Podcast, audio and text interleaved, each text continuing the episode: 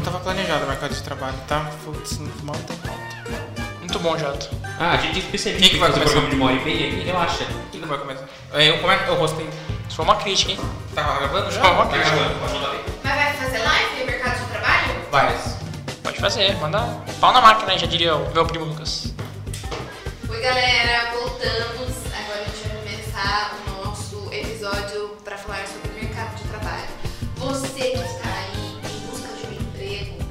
Não vai encontrar aqui, não, infelizmente. mas nós podemos. Talvez entre em contato com a casa de vó.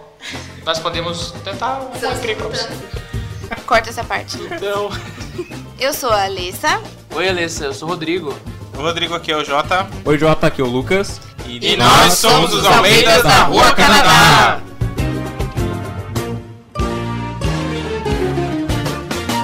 Olá, meus Paulo Guedes. Hoje a gente tá aqui para falar sobre emprego e o mercado de trabalho. Empreendedorismo, tá ok? Não, empreendedorismo eu não diria. Vamos, temos empreendedores. Claro. Bom, acho que metade aqui é empreendedor, né? Exato. 50%? Conhecido como metade. É que a gente tá falando em termos econômicos, então tem que falar em porcentagens. Ah, entendi. Tigrão na economia. Então vamos lá, é um conceito comum, é um senso comum de que o emprego é decorrente da faculdade. O que, que vocês cursaram como faculdade e é isso que com que vocês trabalham? Bom, vou começar, já que a Alessa tá roendo as unhas e o Lucas tomando água. Eu comecei a fazer, eu faço jornalismo atualmente, por enquanto. Mas eu fiz o curso inteiro, praticamente, só entrei no TCC e não fiz o estágio, justamente na- no curso de análise e desenvolvimento de sistemas. E aí eu vi que não era minha área, porque nada estava dando certo, não, não me sentia bem fazendo, enfim. Por um- uma série de fatores eu mudei para jornalismo. No jornalismo eu consegui meu primeiro primeiro emprego assim que eu consegui, porque os outros eram, digamos, mais facilitados. Era o famoso por, indi- QI. por indicação. E agora eu sou estagiário numa, numa empresa grande né, dentro do jornalismo, é, na área de esportes, que é a área que eu me dediquei a entrar no, no começo do curso. Não sei se eu vou seguir ela futuramente, acredito que sim, espero que sim.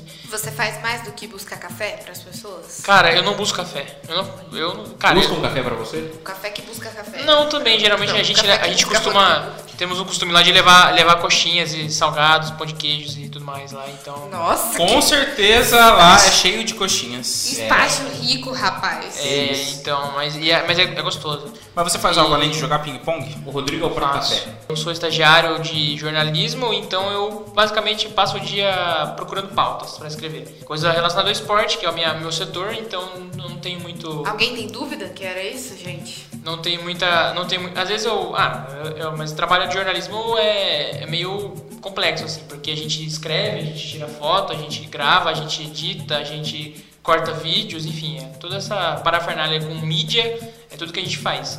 Então, eu faço tudo isso relacionado ao esporte e por enquanto eu tô, tô satisfeito no que eu tô fazendo e espero ser contratado. Você está envolvido no processo todo, então. Sim, sim, desde o começo. A gente tem as fontes de- dentro dos clubes, tem as fontes dos assessores, né?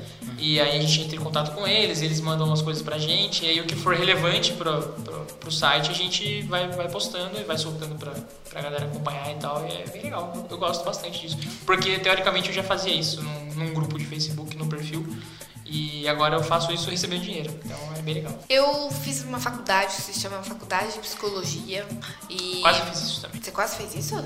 Eu gosto de psicologia, Ah, é? sim. Nossa, gosto menino, bastante. você ia falar de futebol. Eu tava, eu tava entre. é, antes do jornalismo, né? Entre psicologia e história pra, pra cursar. Que massa! E aí eu fui pro jornalismo. Poxa, porque por eu que, que quero, você não veio falar comigo? que eu quero ser mais pobre ainda. Não que, né? Nossa, psicologia sim, olha. Tá dando um dinheirão. Meu Deus. Que olha.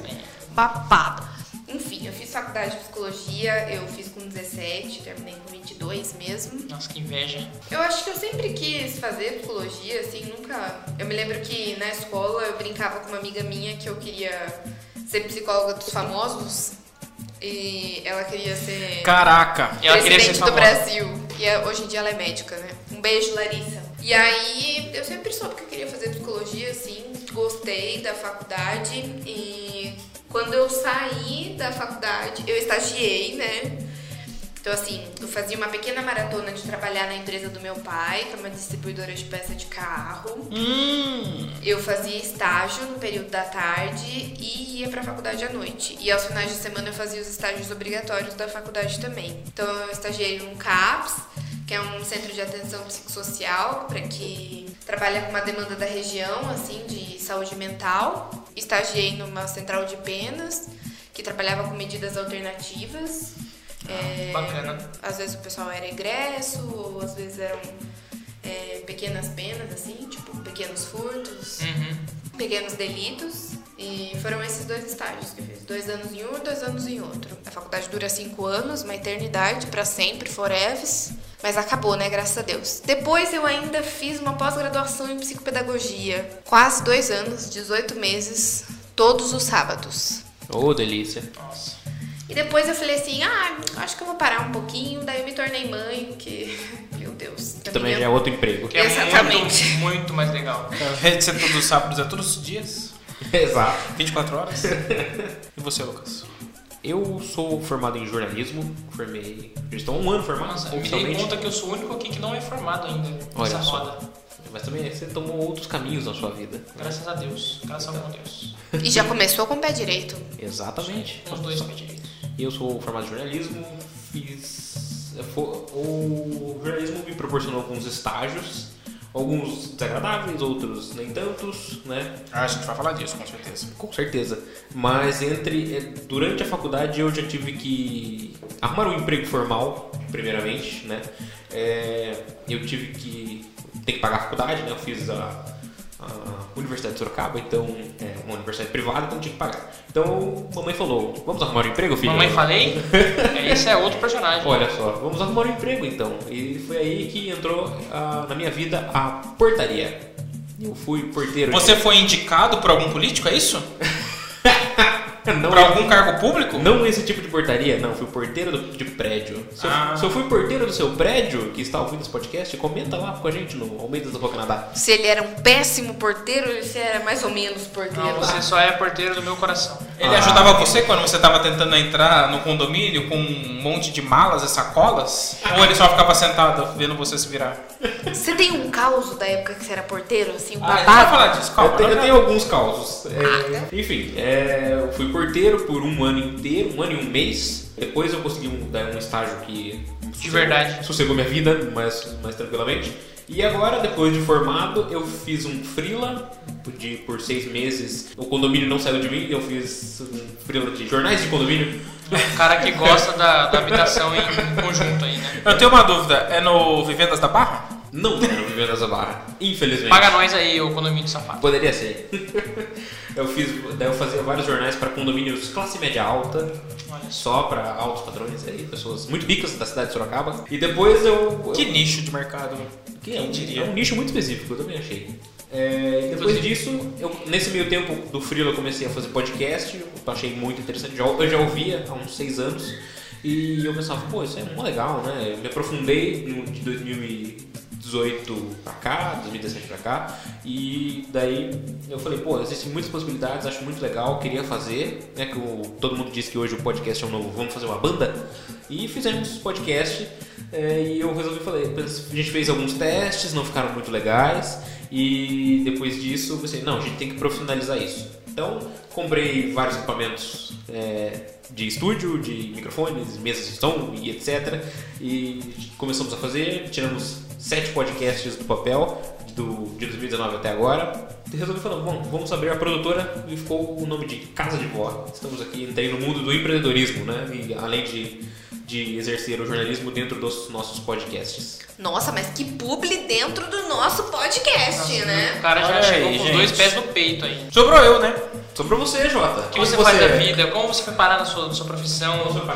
A primeira faculdade que eu fiz é de análise de sistemas, análise de desenvolvimento de sistemas. Foi aqui eu comecei, no mesmo lugar, inclusive, e a Fernanda também cursou. Exatamente. Um abraço pra Tec Sorocaba. Abraço nada, paga nós. Não paga porque é Se público. você soubesse a realidade. O governo do estado pague nós. Se eu soubesse que a gente tinha que levar papel higiênico, fiz análise de desenvolvimento de sistemas. Logo no segundo ano da faculdade, eu já prestei concurso público e fui trabalhar como administrativo no órgão público aqui da cidade. E já estou lá. E é um órgão grande ou pequeno? É um órgão. Um órgão desse tamanho. Vamos dizer que é um órgão meio estranho. E tô lá já, esse ano fazem 10 anos que eu Caramba! estou lá. Nossa, tudo isso já, Jota. Pois é, Nossa, entrei em 2010. Já, já ganha tá- várias bonificações, né? Como você tá velho, hein? Também já tive portaria igual o Lucas. Olha só. Não, eu- o, que eu, o que eu ganho de bonificação foi pelo o trabalho que eu fiz como. Foi porque você mereceu, é isso que quer chefe. É, como eu mereci, realmente. Aí lá onde eu fiquei basicamente o tempo todo. Antes de entrar, eu fiz um. Tive uma experiência de três meses num Dentro da máfia. dentista. Dentista? Dentista? Dentista. Isso eu não sabia. Isso eu não sabia. Lá no trabalho do meu pai. É o que, menino? É, a, gente Babado. trabalhava, a gente trabalhava no mesmo prédio e eu não gostava porque na época eu era muito revoltado. Desculpa, pai. É, nossa. Enfim, eu não passei na, na, na experiência. O que, que você fazia lá? Eu era recepcionista.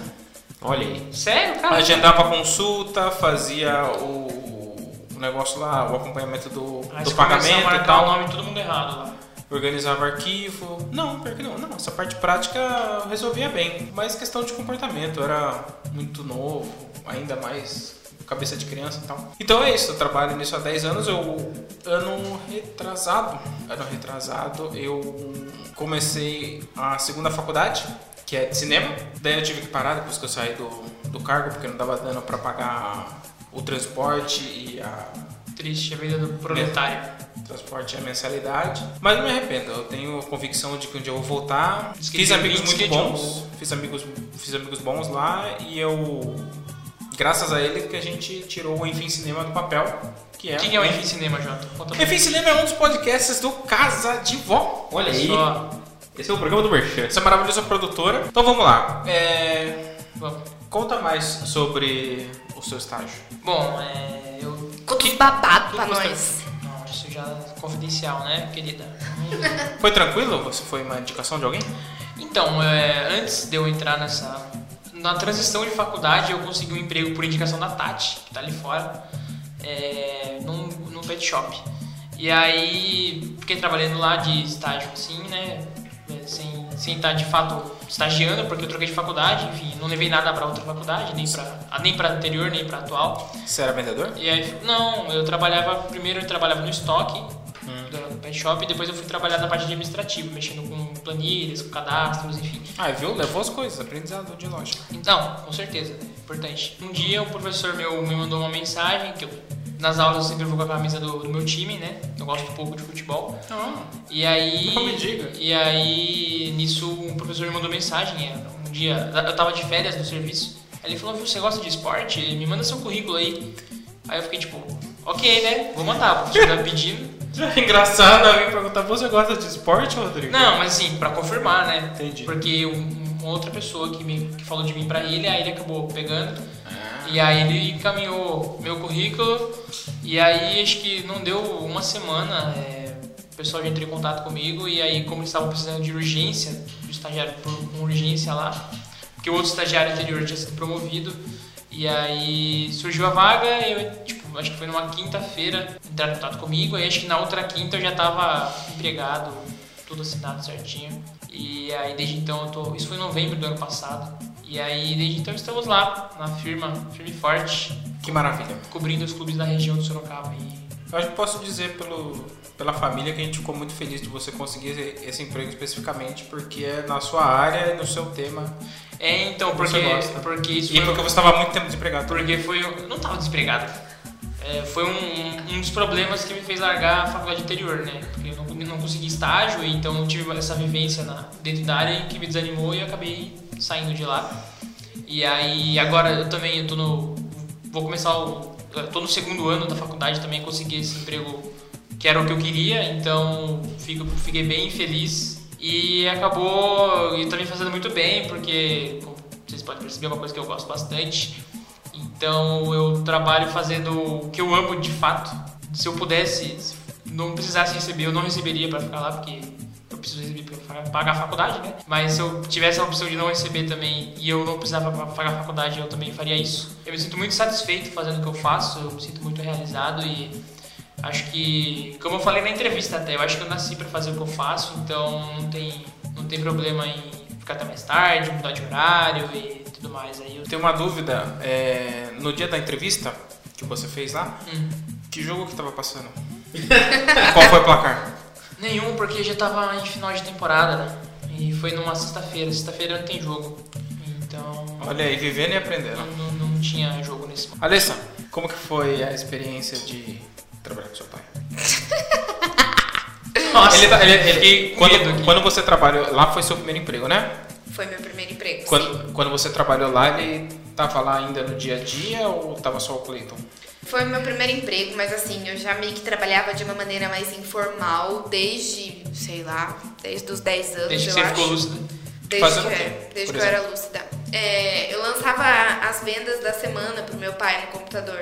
Então Ah. ele fazia o fechamento, ou a minha mãe fazia o fechamento, e aí eu lançava pro meu pai ter um relatório, assim, das, das vendas totais, assim, de, de cada cliente. E daí era um saco, porque daí eu tinha que fazer no sábado, eu tinha que fazer no domingo, eu queria matar todo É mundo. ruim porque você morava com o seu chefe, né? Exatamente. Então não era cobrança 24 horas por dia. E era Exatamente. assim, da moral? Ou ele te dava um trocado depois pra você sair? Assim, Foi comer Pô, um ele dava um teto pra namorar, cara. Ela comprava um É, refresco. ah, meu, meu pai dava um teto, meu pai me dava escola particular. Carona pra trabalhar. Eu sei. Não, gente. eu- Tudo, é, assim, mas eu. Vocês entenderam? Dinheiro, dinhe- assim, salário, salário mesmo eu não tinha. Eu passei a receber salário depois que os meus pais se separaram, que daí eu assumi funções da minha mãe na empresa. Hum. Aí eu realmente ia todos os dias pra empresa e tal, depois da escola. E aí eu ficava fazendo. Aí eu fazia de um tudo, né, gente? Aí eu fazia venda, daí eu fazia fechamento, daí eu lançava A famosa nota. Você chegou a ser carteira assinada lá? Eu sou até hoje carteira assinada. Agora eu sou horista, né? E antes eu era auxiliar administrativa lá. Mas eu sou desde os 16, desde que os meus pais se separaram. Ele, meu pai assinou minha carteira pra eu bater Olha um ponto só. lá. Hum, entendi. Tem um Inception aí, porque lá também foi meu primeiro emprego. Calma, calma. Pra garantir a, a aposentadoria da Alessa. Futuramente. É, carteira assinada. Tá certo, né? Alguém aqui vai se aposentar, pelo menos. Então fala aí, Gigo. Você que também teve essa experiência de trabalhar lá com o tio, como é que foi a situação? É, Como que começou? Você estava procurando emprego? Não, a foi algo. A história começou. um acordo de família? A história começou com um relógio esquisito. Não, brincadeira. Essa música do Ben 10. É, a gente tá, eu, eu tinha saído da, da escola, acabado de sair do ensino médio, é, tava sem rumo na vida, tava pensando em me inscrever pra faculdade. Pensando não, né? Eu já tinha feito a prova da faculdade, tava esperando sair o resultado. É, e acabei, como era pra noite, mais concorrido e tal, e acabei não passando, eu fiquei na, de suplente duas vezes. E aí eu fiquei um ano trabalhando lá na, na loja do, do tio. Eu lembro da entrevista, o Cleiton falou assim: Você sabe de carro? Você entende de carro? Ele Aí eu- fez entrevista com você? é, não, tipo, eu fui lá no dia. Olha aí. Não, calma aí, deixa eu explicar. Teve um dia e fal- falaram assim: ah, vai lá na sexta-feira e tal. Aí eu falei: beleza, vou na sexta-feira. Lembro até hoje que foi uma sexta, inclusive. Que jogo eu tava passando? Sexta não passa jogo já. eu falei isso nesse programa já. Aí eu, ele me puxou pra conversar de lado, né? Fora do, do ritmo da correria lá. E aí ele falou assim: ah, você entende de carro? Eu fiquei tipo, ah, eu sei o básico, né? Eu sei os- as coisas principais e tal, mas nada assim, nada muito a fundo. Aí ele ficou tipo, hum, tá bom, vai. Qual é o carro do Neymar? Eu não sei, deve ser um muito bom, muito caro. A gente conversou e tal, e aí o dia a dia foi. Trabalhava no estoque também.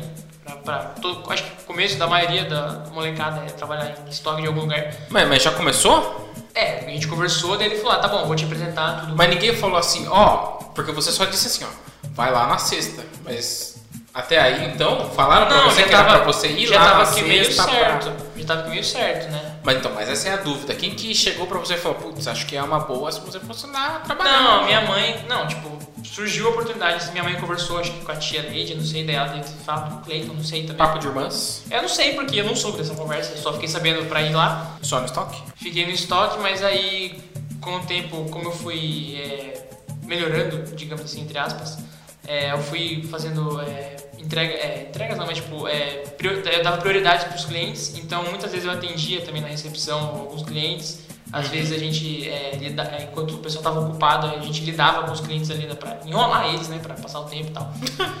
É, e, e também a gente, as- as- nas vendas não cheguei a ajudar, mas é tudo envolvido com estoque, pra, é, guardar, para receber, para trocar, alguma coisa assim, eu tava ali para ajudar. E foi uma coisa muito legal porque É, apesar de ser muita correria e muita dor de cabeça, porque às vezes a gente não acha as coisas, foi uma coisa, foi um, um tempo meio bacana porque eu aprendi bastante lá. Foi meu primeiro emprego, né? Então foi uma, uma experiência válida que com certeza agregou bastante pra eu ser a pessoa que eu sou hoje. Eu sou muito grato ao Cleiton, ao tio, a todo mundo que ajudou nessa época aí, porque sem dúvida fazem parte da minha história. Você chegou a trabalhar com a Alessa?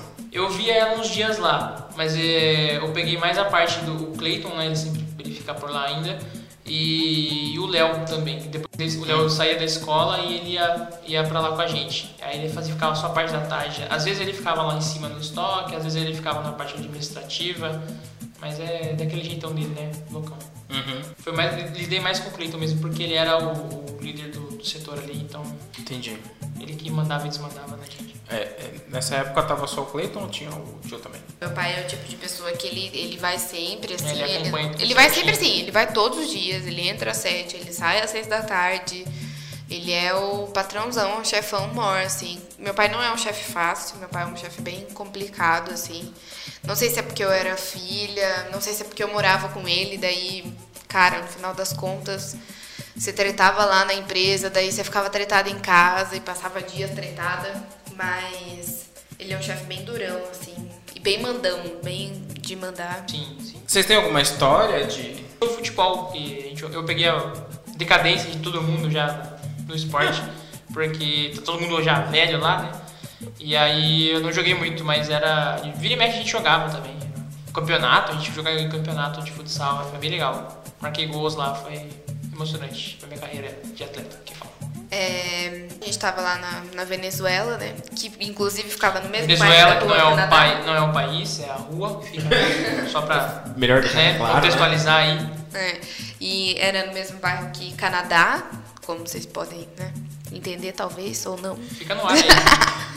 E aí lá era. A feira era perto, né? Inclusive da rua Canadá. Nossa, não, é. É na Paraguai. Era na rua de trás de casa, isso. E, e aí a gente pegava pastel de sábado também, era bem, bem gostoso, assim.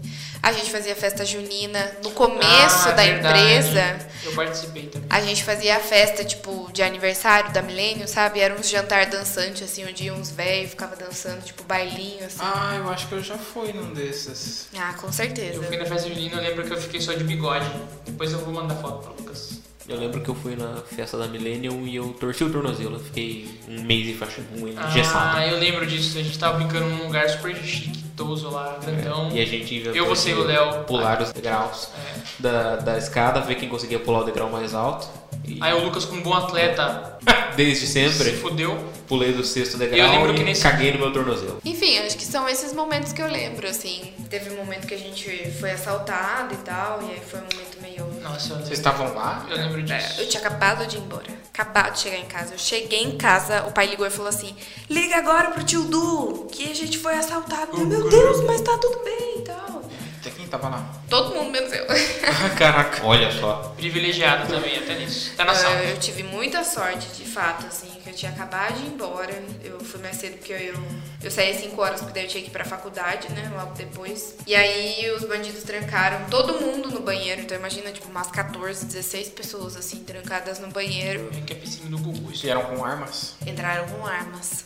Contaram arma pro meu pai e tal. E aí o Pro tio Cleiton Du, também, né? tio Du deu uma força, claro, como sempre. Como policial da família. Cururu. Vamos lá, vamos lá. Me levar- uns- le- levaram o quê? Dinheiro do caixa? Levaram dinheiro do caixa, levaram um cheque, que depois meu pai teve que correr atrás dos clientes pra assustar os cheques. Nossa. Foi meio que um trampo, assim. Mas já faz bastante tempo, isso foi na Venezuela ainda. Foi, acho que foi, por isso que vocês mudaram, acho até, né? Mais segurança e tal. Não sei. Não, acho que meu pai já tava construindo, na verdade. Ah, tá. E é que meu pai precisava de um lugar maior, por isso que a gente mudou. A gente mudou, inclusive, de cidade, de Sorocaba pra Votorantim. E aí eu me lembro que às vezes apareciam uns ratos lá. Cara, tenho muito medo, né? Meu Deus. E aí eu ficava sem ir no banheiro, assim, eu tinha que pedir pro Cleiton, pelo amor de Deus, vamos no banheiro comigo, que eu não tenho capacidade de ir no banheiro sozinha. E naquela época, o depósito era pequeno, então tinha peça até no banheiro. E eu falava assim, você tem que ficar dentro do banheiro comigo, porque eu não consigo que você fique só na porta, sabe? Eu tenho muito medo. E aí ele tinha que tirar um momento do dia pra ir no banheiro comigo, até encontrarem o rato morto. Começava a feder assim o lugar, daí a gente, Nossa. meu Deus. Acho que tá morto, né, gente? Agora é só tirar. É, Só achar, né? Primeira coisa. E aí, Lucas? Cara, Conta pra gente a história da portaria. minhas experiências com trabalho são muito recentes. É, primeiramente, antes de eu entrar na portaria, eu estive no mesmo emprego que o Rodrigo, no mesmo lugar, só que a função era diferente. Eu fazia close caption. Então fica aí a curiosidade. É, quem faz close Ah, peraí. Eu achei que você ia falar que fazia close caption na Millennium. Não, na, na mesmo lugar que o Rodrigo trabalha hoje. Na Ah, meu tá. atual emprego. No conglomerado de mídia. Ah, é? Que babado. Peraí, acho que eu não sabia disso não, hein? Eu também não. E tem alguém que faz isso? Tem não, alguém que faz. Não mais. Por isso que demora tanto. Mas o que, que é isso? O close caption é aquela legendinha, sabe? Que você ó, coloca na sua TV e daí. Sei, Aquela preta e branca que fica atrás. amarela. Aquela merda que a gente não consegue tirar da Exato. TV. Que Essa sempre fica atrasado. Fica atrasada. Sabe por que, que é atrasada? Porque o Lucas dita devagar. Não, exato, é isso que eu quero justamente desmistificar aqui. As pessoas pensam que o close caption é digitado, ele é falado. A gente tá no, no fone de ouvido ouvindo tudo que o jornalista tá falando. E daí a gente tem que repetir num tom robótico que o computador entenda e daí ele traduza na frase que o jornalista falou. Ah, É muito pior do que digitar. Aí. Porque a gente tem que falar tipo assim pra Vírgula. vírgula para o computador entender. Ponto. Caraca! É. Inclusive tem uma função dessa no seu celular. Se você pegar, apertar no Sim. botão microfoninho lá, você vai fazer exatamente isso. Exatamente, por isso que o Lucas sem ficou pontuação desempregado. nenhuma mesmo. É, então. Aí você tem que falar vírgula e ponto pra sair e tal. E daí eu Não. Inclusive a gente usa, eu uso também no meu, no meu atual emprego pra decupar as entrevistas. Nossa, olha que boa, decupar a entrevista, olha aí. É bom, prático. Gente. Enfim, eu fui contratado para fazer essa função como estagiário de close caption nessa emissora.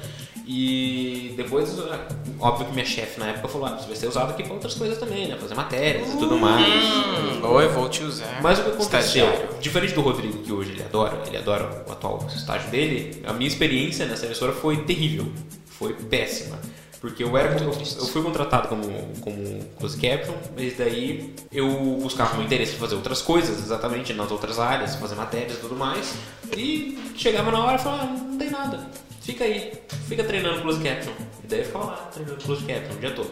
É, daí quando me passavam umas coisas eram tipo, ah, veja como tirar os fungos da sua parede, veja como Isso é instalar- importante. Aquelas gavetas, né? Eu não sei tirar o fungo da minha parede. como, como instalar a caixa de energia elétrica, esse tipo de coisa, como Pautinha- trocar pautinha fria. coisa, é, esse tipo de coisa.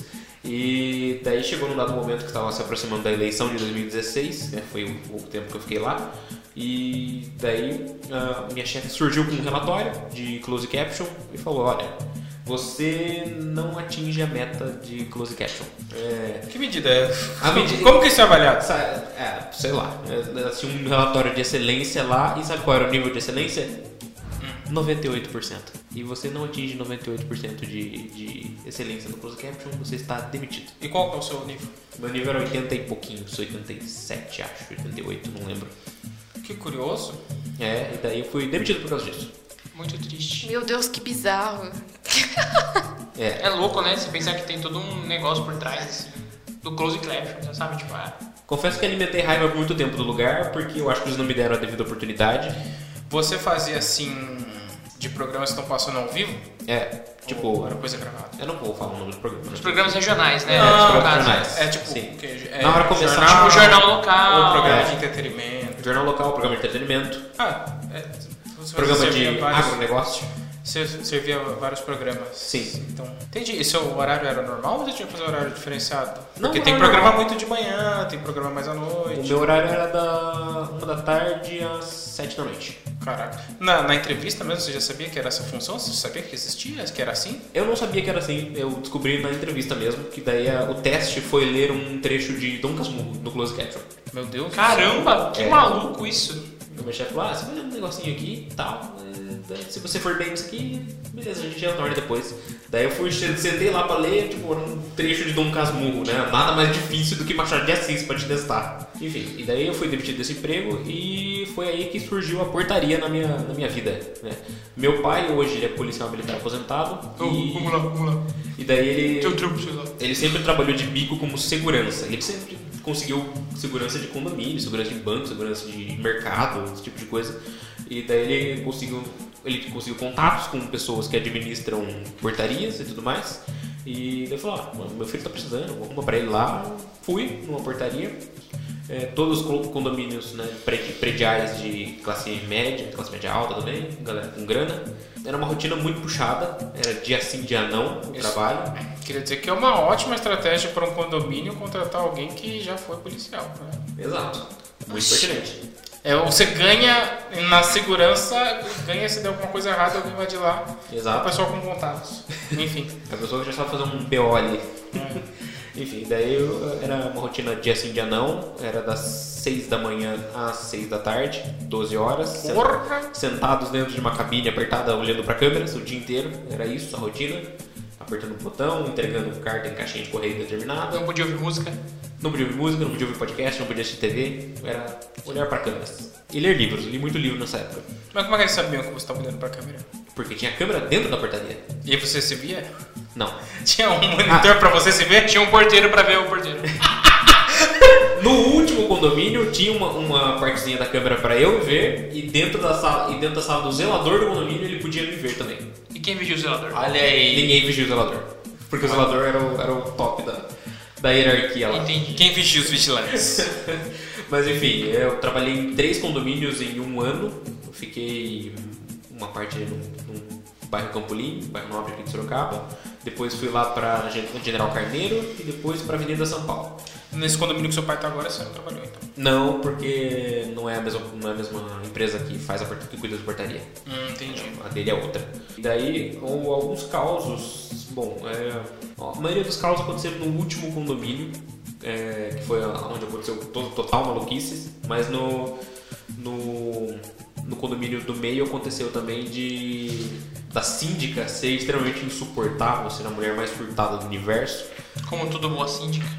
é, acho que essa função do síndico. E como todo mau síndico também. É, mas assim, ela implicava com qualquer coisa. Ela, a faxineira se demitiu porque não aguentou a. Menino, que babado! Acho que é a síndica do meu prédio. babado, viu? Assim, a síndica era muito doida. Daí eu, eu pedi pra ser transferido daquele prédio porque eu não aguentava a síndica, porque ela era surtada. Tipo, ela, a, a, tinha uma moradora que levava café pra gente na portaria. E daí a síndica, a gente jogava copinho de café no lixo, né? O copinho descartável. E a síndica entrava lá e falava, tá cheirando café aqui. Eu não gosto de cheiro de café. Não tome mais café na minha portaria. Caramba. Fala é. pra ela não entra. Cara, e ela era só síndica, né? Não era tipo a dona do condomínio, sabe? Então, é, você vê. E na minha portaria, sabe? Tipo. Não, era desse nível pra baixo aí. Ela morava lá ou ela... Morava lá. Ah, não era síndico profissional? Ela, não, ela esculachava geral lá e, tipo, e ficava reclamando da portaria o tempo inteiro e falava, não, vou trocar essa porcaria por, por portaria eletrônica. No final das contas, nunca trocou. Fala até hoje. Fala, troca, acho que realmente vai melhorar. Ai, Deus. Na última portaria onde aconteceu todos os BOs, é, já aconteceu de. Não foi no meu turno, eu fui, eu vendi esse cara na, no dia seguinte. E o, o cara chegou lá, daí de madrugada chegou um casal de moradores. Aparentemente o porteiro viu que eles estavam bêbados, que eles, que eles estavam visivelmente exaltados e bêbados. E daí passou um tempinho, a moradora desceu correndo pelo elevador, desesperada. Depois no outro elevador veio o cara. Daí a mulher foi tentar sair correndo, o elevador chegou quase junto, o cara passou uma rasteira nela, começou a pegar ela, puxar ela pelo pé, e o, e o porteiro vendo tudo pela câmera lá, tipo, o que, que eu faço, né? Dei ele puxando, daí a mulher conseguiu se livrar do cara, a mulher correu até a portaria e se trancou no banheiro da portaria. E aí, caralho? Ligou pra polícia? Ninguém ligou pra polícia. Era... E daí, pra você ter uma noção, o porteiro ficou sentado, olhando pras câmeras, e o maluco dono do apartamento lá, proprietário, gritando atrás dele pra mulher sair do, do banheiro. Não tô acreditando. E ele não avisou o síndico? Não, não avisou o síndico. Ele avisou o síndico de manhã. Que beleza, hein? Ah, que escroto. A mulher passou a noite lá no banheiro? Ah, daí o, cara, o, o porteiro falou que tentou acalmar o cara. Daí falou, não vai pro seu apartamento. Aí ele tomou um cacete do cara. Daí, daí, o cara foi embora, depois a mulher não voltou pro apartamento, ela foi embora direto. Nossa, eu tava com uma expectativa completamente diferente dessa história. Não, uma história muito doida. E daí teve um caso também, acho que o mais, esse foi no meu turno mesmo, era um domingo, tava rolando um churrascão lá, com uma família X. Daí eu vejo pelas câmeras do nada um pai saindo do salão de festa e pegando a filha no colo. Saiu rapidão, não sei o que aconteceu. Depois, né, daí saiu uma galera atrás dele, né? Ah, não vai embora tal. Daí ele chegou ali na portaria, arrebentando porta, puxando tudo, tal, batendo porta. E não foi, o cara saiu gritando: Sai de perto da minha filha! Você é um assassino! Não sei o que, você, você não merece, você vai morrer por isso, não sei o que. Eu falei: Meu Deus, o que aconteceu? O que tá acontecendo nesse prédio?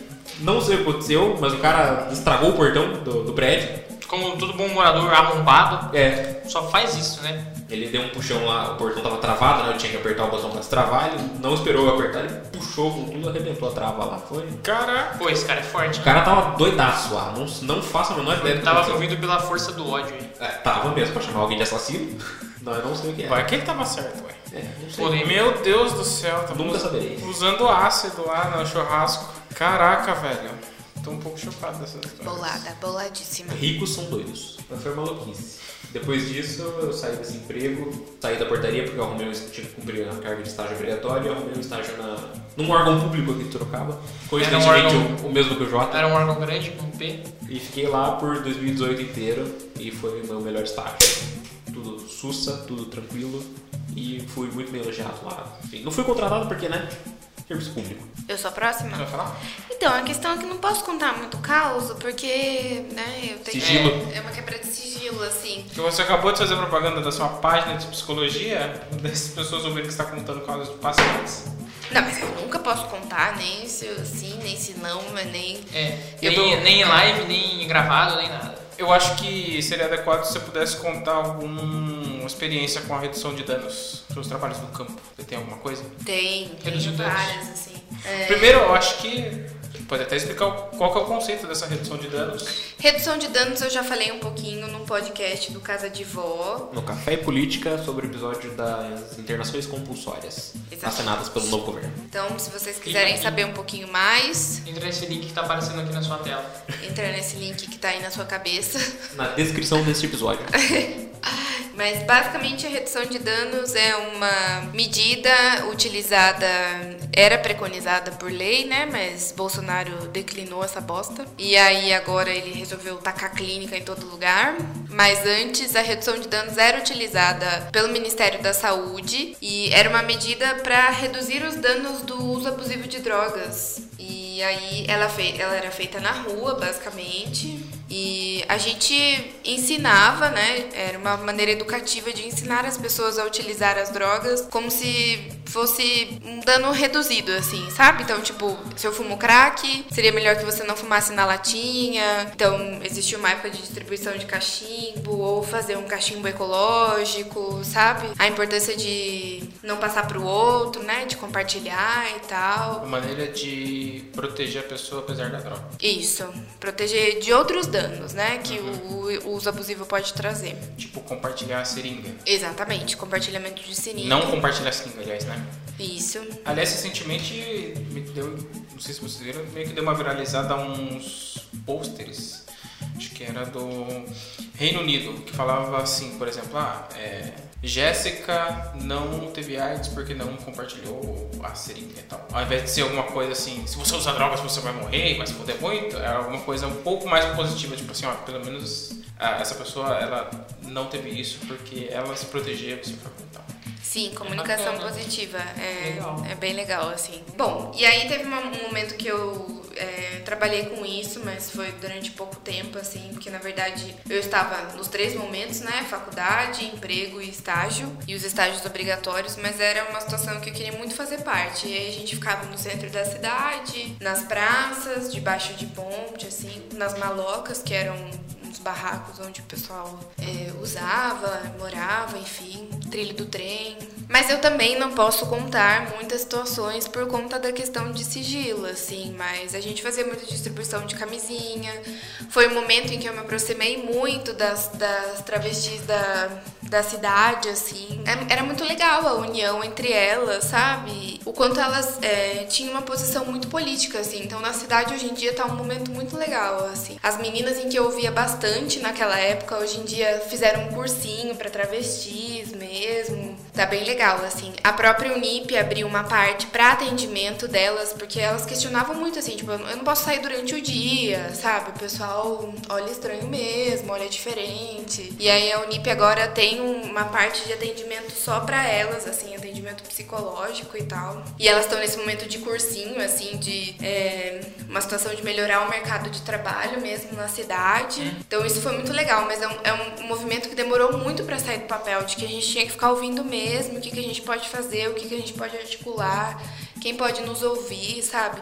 E isso acontecia nos intervalos de trabalho delas, assim, lá no, no meio da rua, durante a madrugada e tal. Então era um momento muito legal, mas é uma atividade que exige muito de você, porque aí você tem que passar a madrugada lá, você tem que, né? A uhum. redução de danos basicamente acontecia nas madrugadas. É, ser. Enfim, mas era um incentivo à saúde, né? Nem, às vezes nem de malefícios, assim. E era um cuidado, muito além de só ir lá e deixar, sabe? Era de ouvir mesmo, era de acolher e entender que você não tá sozinho. Falando de órgão público, é, tô lá há 10 anos. Praticamente esse tempo todo trabalhando na mesma área de logística de bens, distribuição de alguns materiais e tal.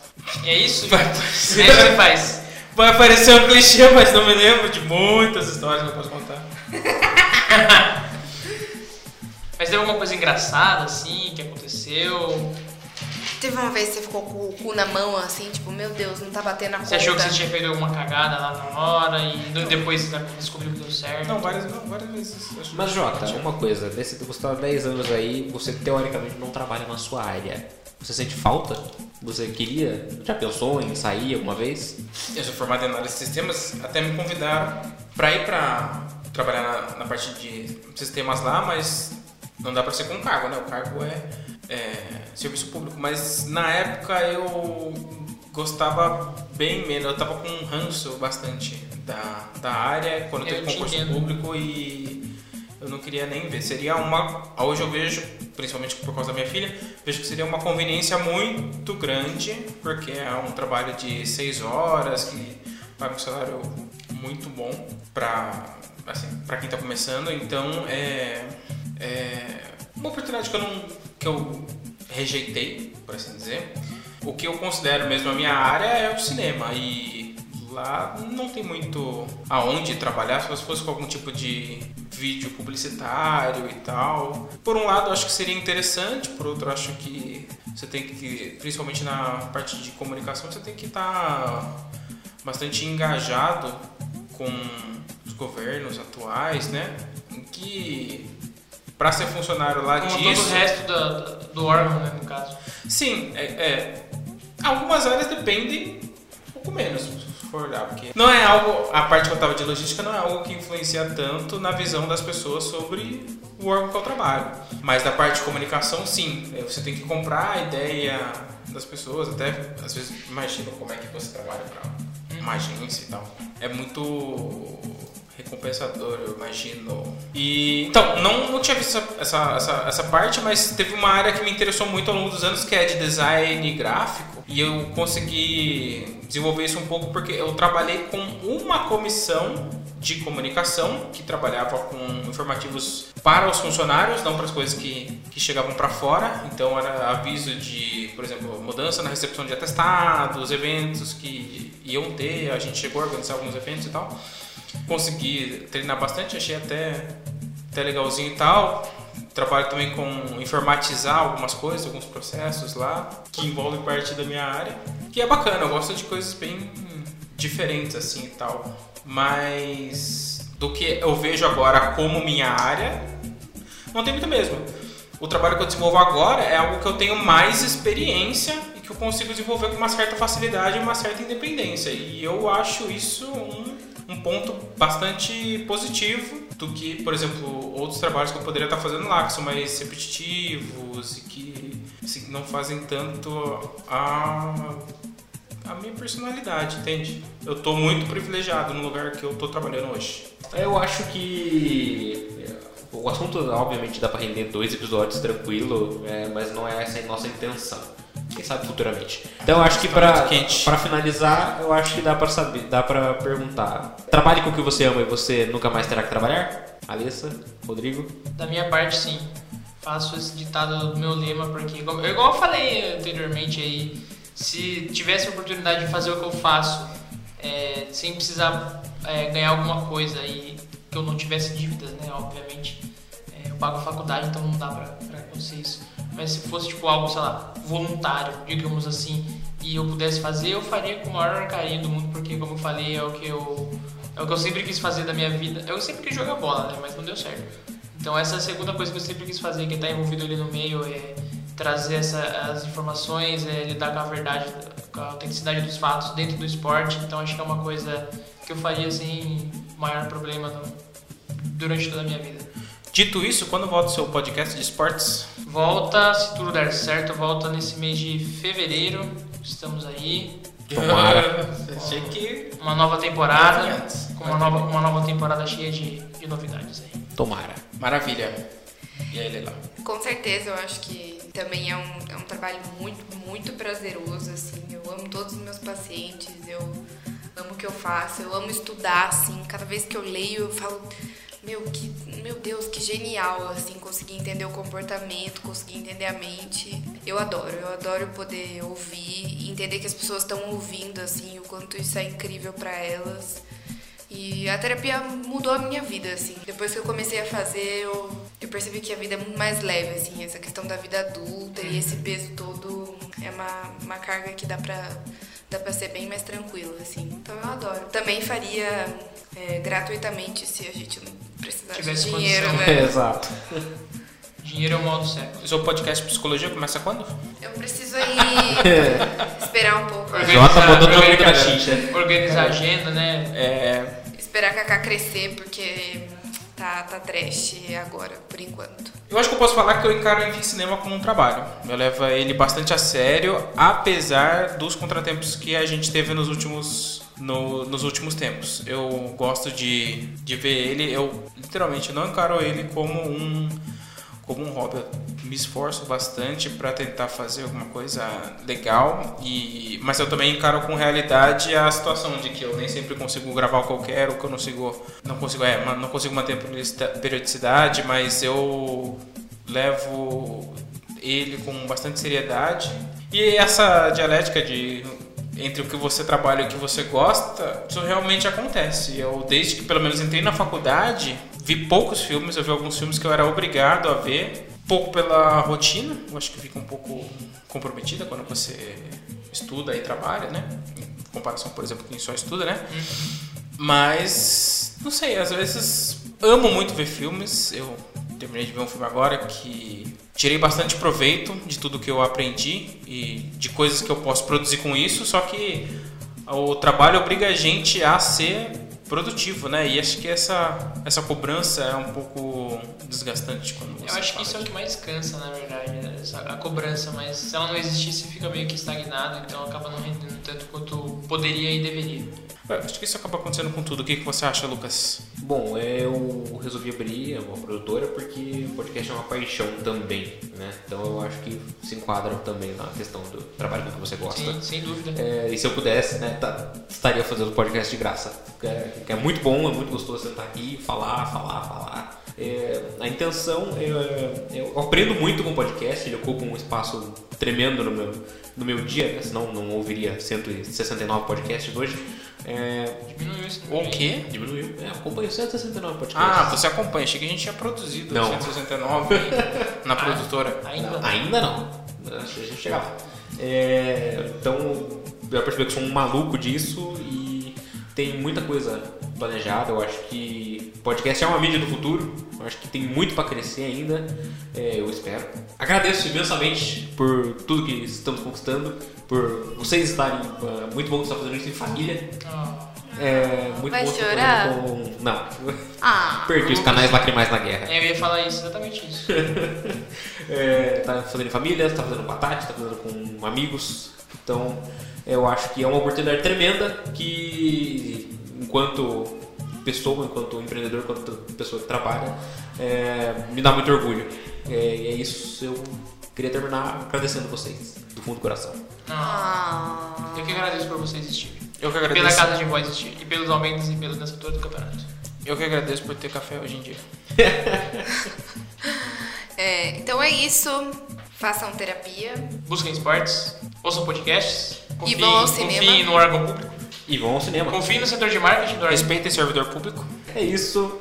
É, Almeidas Rua Canadá é uma produção Casa de Vó, publicada todos os sábados no seu aplicativo de podcast favorito. Siga-nos nas redes sociais, arroba Casa de Vó Podcast e arroba Almeidas da Rua Canadá. Muito obrigado pela sua atenção e paciência nesse programa gigantesco. É isso e até mais. Você chegou agora, até mais. Tchau pra você que acabou de entrar na sala. Tchau, Laís. Um beijo. Você que tá aí aproveitando o seu real a 4,20 do dólar, a gente vai gravar um podcast sobre 4,20? Não tá tão barato assim.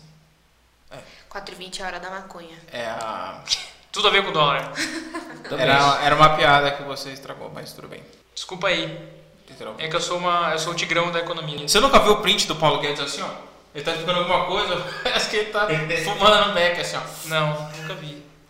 muito, muito legal. Sempre que o, sempre que o É dólar muito legal. Sempre que o dólar fica a 4,20, alguém posta essa imagem Esse icônica. aí é o Paulo Guedes Tigrão no, na- nos costumes. É. Mas não é o tigrão do, do ProErd, né? Não. Com certeza não. O trabalho que você tem de construir uma mesa a partir de uma árvore, Hum. por assim dizer. O emprego, no caso que a gente vive hoje, é a trabalho alienado. Olha só. Tenho. Conheço pessoas que ficarem orgulhosas desse discurso aí. O Exato. Lucas Não. também conhece. Não, cara, é porque assim, o, o emprego que a gente tem, ele é o quê? Outra pessoa contratando a gente pra potencializar os lucros dela. Não é um trabalho que a gente faz porque a gente gosta ou porque a gente quer. O Lucas e a Alessa talvez sejam o, o exemplo de quem está conseguindo se relacionar com o seu trabalho, conseguir desempenhar algo que gosta. Talvez não todos os programas sejam aquilo que deixam o Lucas satisfeito ou a- o modo da Alessa conduzir a clínica dela ainda não seja a maneira com qual ela acha que é ideal, mas é o que seria mais próximo de um trabalho que não está alienado. Já eu que trabalho com aquilo que não é não, não é o que eu gostaria estar fazendo em tempo integral, até mesmo você, não sei se você Tô satisfeito por enquanto, cara. começou agora É, eu um acho emprego, que- eu né? acho que vai explicar o que cada um faz aqui. Não, foda-se, é, corta essa parte. Eu não sei porque eu tô falando isso. Eu não sei porque eu tô falando isso. Então, beleza. Essa é uma discussão irrelevante porque a gente tá fazendo essa. O quê? Se eu fizer isso, funciona? Funciona. Tem uma função no celular. Você não vai fazer isso agora, né? Não, vou fazer isso agora pra mostrar como funciona. Não, não é essa. Não, pera aí, eu apertei o errado mesmo, sem querer. Abre o seu teclado. Olá! Ponto de exclamação. Ah! Caraca, deu certo mesmo! Eu imaginei que ele ia escrever. tá dormindo mais. Não, ele, ele funciona de verdade. Uma coisa que eu não falei que eu queria falar é que quando eu entrei, eu achava que ser servidor público era foda, porque eu literalmente trabalhava para manter o lugar onde eu vivo. Eu achava isso. Essa, tinha, E hoje, era, o que você acha? eu era muito idealista. Ah, agora. ah, isso ainda permanece, mas agora eu encaro. Uma boa perspectiva pra analisar, né, inclusive. Eu encaro com, com maior realidade, né?